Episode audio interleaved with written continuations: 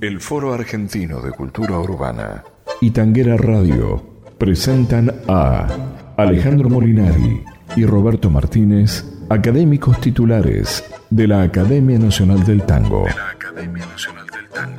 En esta conversación, en tono suave, chamullando tangos. Chamullando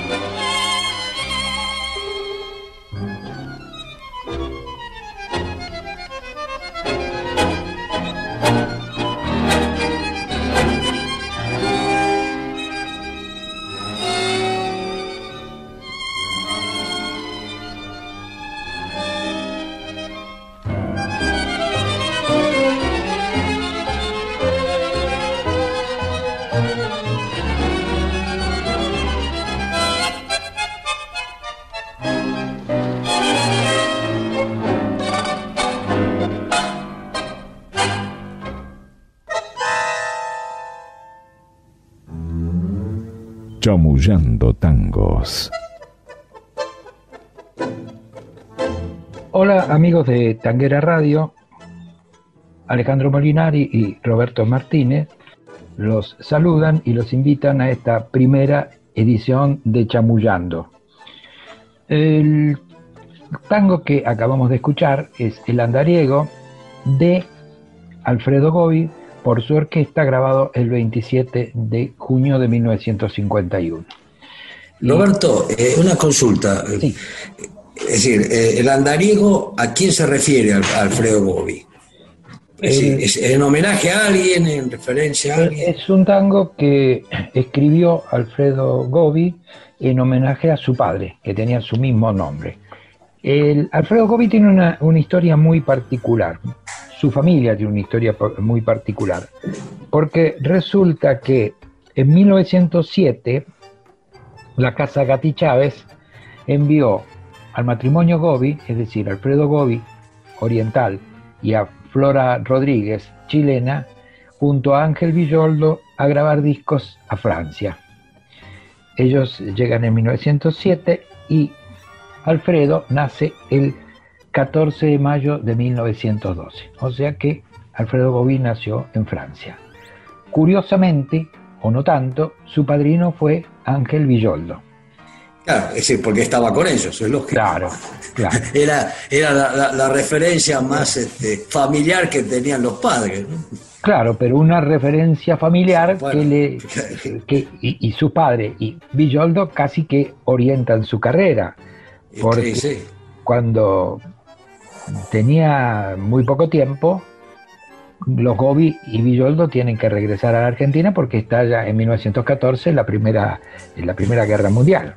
Así que este, su camino ya estaba marcado. Bueno, el andariego era porque eran sus padres artistas transhumantes y así lo, llamó y este homenaje le hizo Alfredo Gobi. Este tango es un homenaje a su padre. Pero hablemos entonces un poco de Alfredo Gobi, que representó Alfredo Gobi en la historia del tango.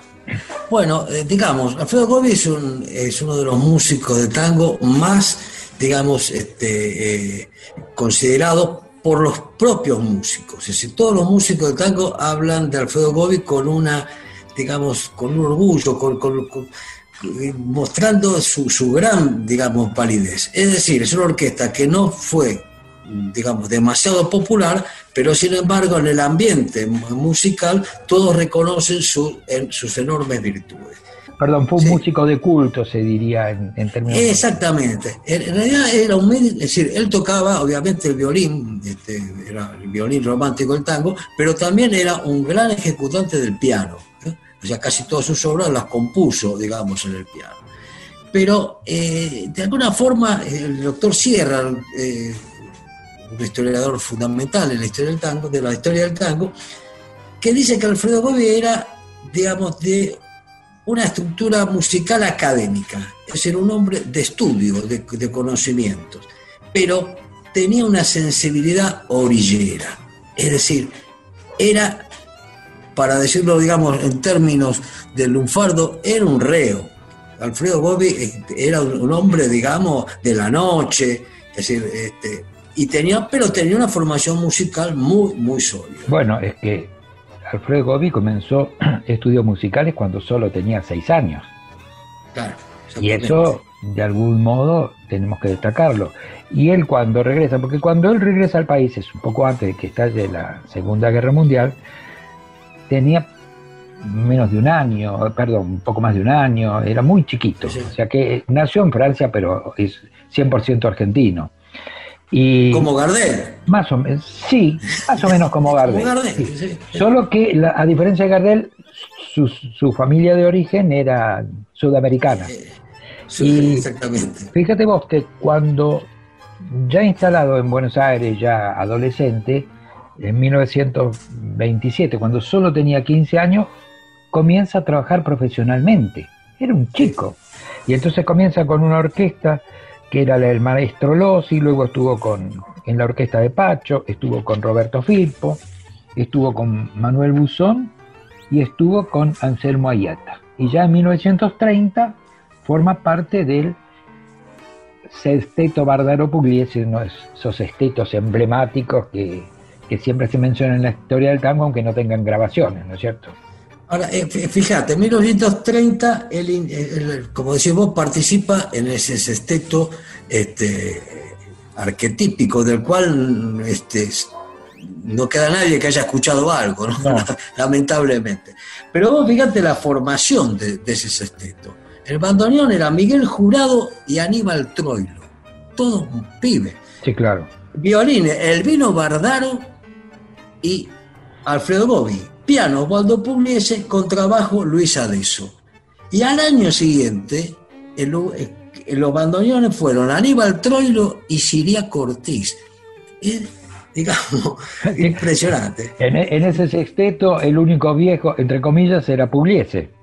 Sí, Pugliese y Bardaro, digamos, eran, los dos más grandes, ¿no? Sí, claro, pero estos eran chicos. Era chico, imagínate, si, ¿cuántos años tenía Troilo? Veintipico de años. Bueno, no, cuando fueron el sexteto mucho menos, porque tenía... Sí, sí. Porque claro, no, no, era, 18 años. Ya a esa edad eran músicos. Era. Formados, recontraformados. Así que, eh, entonces, él tiene un largo camino musical, una larga experiencia musical, hasta que llega a formar su propia orquesta, ¿no es cierto? Claro. Eh, pero vos, fíjate, hay una cosa interesante, porque después también participa en el otro sexteto, con Bardaro se va y queda el sexteto Pugliese Gobi en el 32, donde también está Aníbal Troilo y está en el piano Orlando Goñi es decir, otro de los músicos de culto, digamos, ¿no es cierto? Es decir, es interesante esa, esa escuela que fue los sextetos. Pero vos fíjate que acá estamos hablando de, fundamentalmente de cuatro nombres: Elviro Bardaro, Osvaldo Pugliese, Aníbal Troilo, Alfredo Gobi.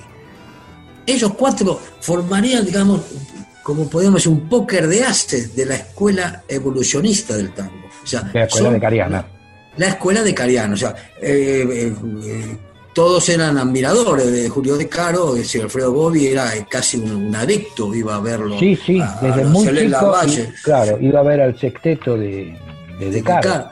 O sea, estaba, digamos, consustanciado con, con, ese tipo de, música, ¿no? Con esa forma de, tocar el tango.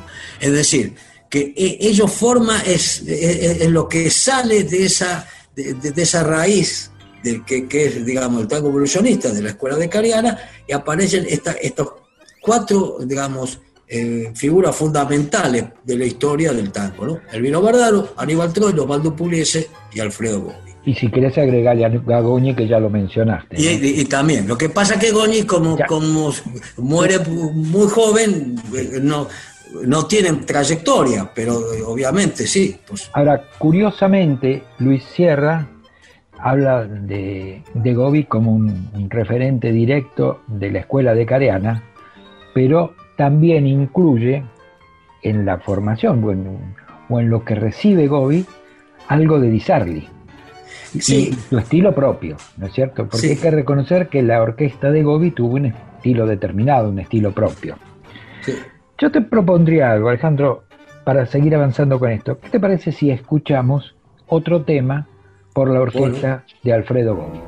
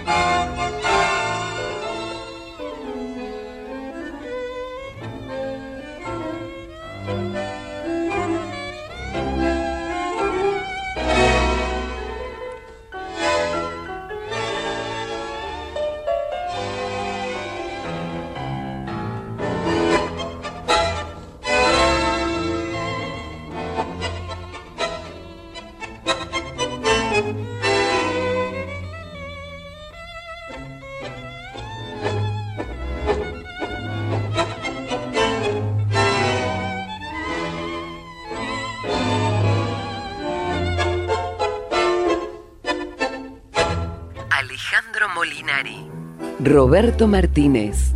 Chamullando tangos.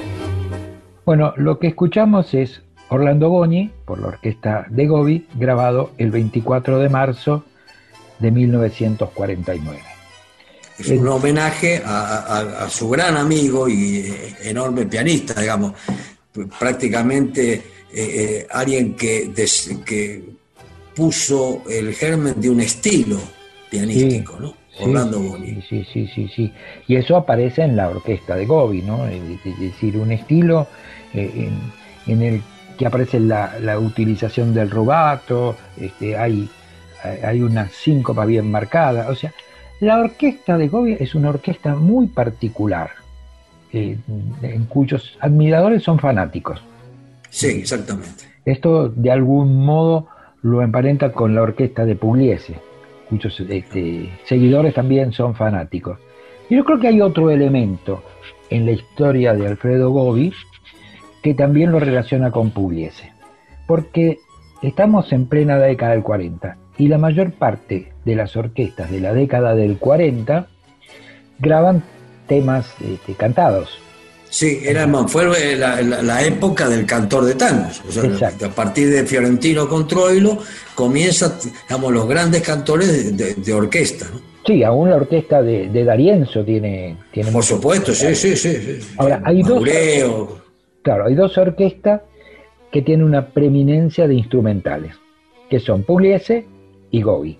Porque a pesar de que Gobi tuvo buenos cantores, no fueron cantores destacados, no, no, no estaban en la élite de los grandes cantores. Y los temas cantables no son eh, los de mayor atractivo de la orquesta de Gobi. Esto también debemos decirlo, me parece. Justamente, Roberto, yo creo que eh, el hecho de que eh, Gobi no, no, haya, no tuviera una hinchada como tenía Pugliese, como tenía Troilo, sí. Arienzo, Di Sarri, las grandes orquestas de 40, o de Angelo, por supuesto, o, Tanturi con Castillo.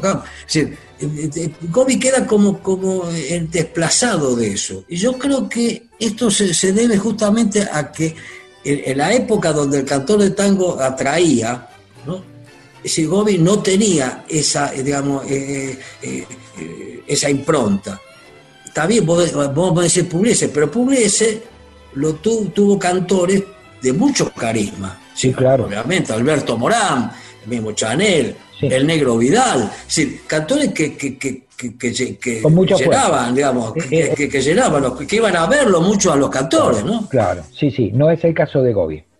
No es el caso de No es el caso de Gobi. Ahora, también digamos que eh, Gobi forma su orquesta en el año 47. sí. sí, 47, sí. Y, Está 10 años más o menos. Él graba hasta el 58, sí, 10, 11 años. Sí, 12 años, sí. Y la discografía de Gobi consta de 83 grabaciones.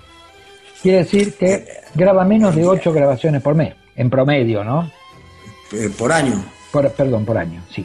Sí, sí, muy poco. Muy poco. En esa época, muy poco. Claro. Entonces, pero, insisto, eh, Gobi ha sido una figura consular en la historia del tango. Él, ha dejado testimonio extraordinario de, y vos fijate, eh, Roberto, que eh, grandes músicos del tango, digamos, le han dedicado a Bobby algún tema. Es el caso de, Eduardo Rovira, que fue bandoneonista de la orquesta de, de, Gobi, que escribió El Engobiado, en homenaje a Alfredo Gobi.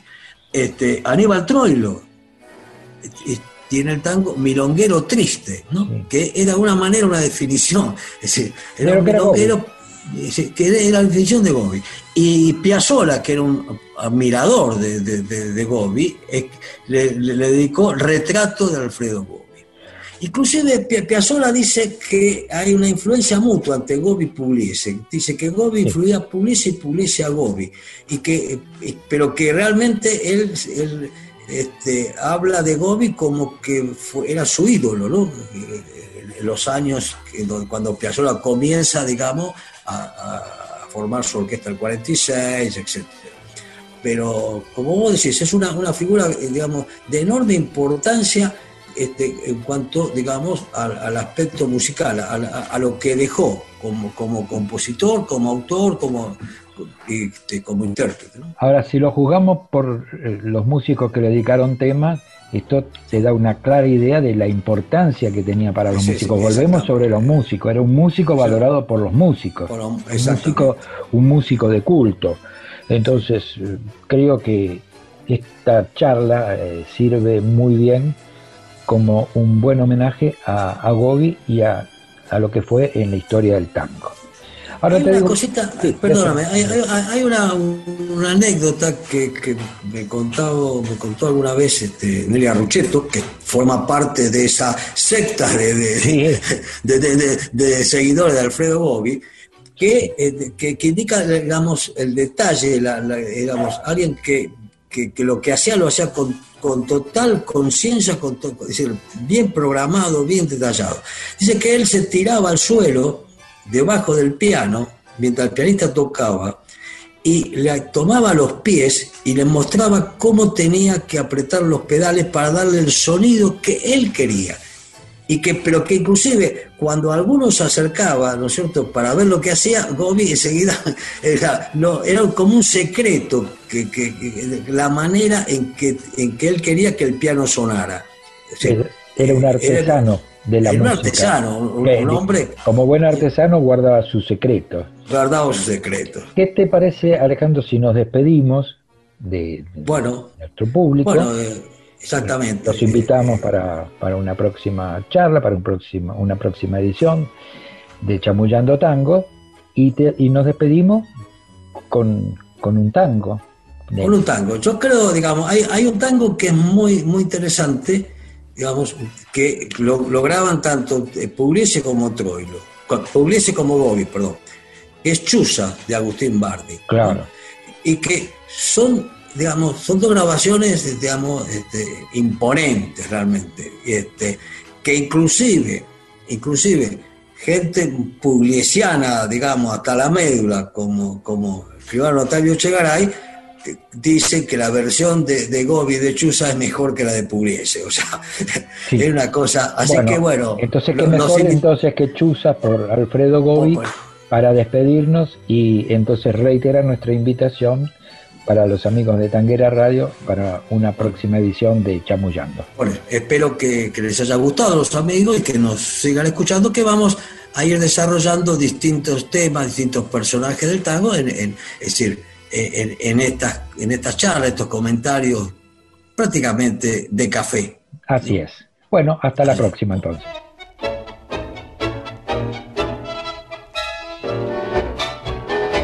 Chamullando Tangos con Alejandro Molinari y Roberto Martínez.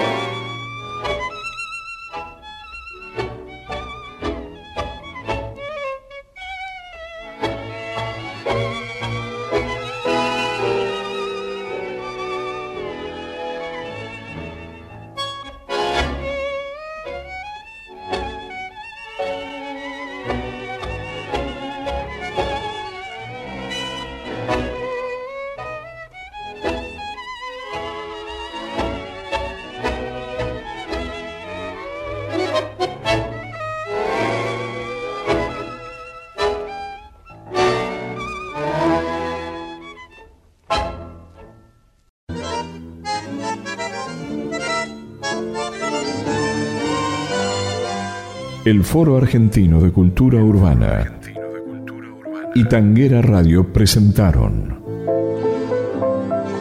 Chamullando Tangos. Edición Patricio McLaughlin.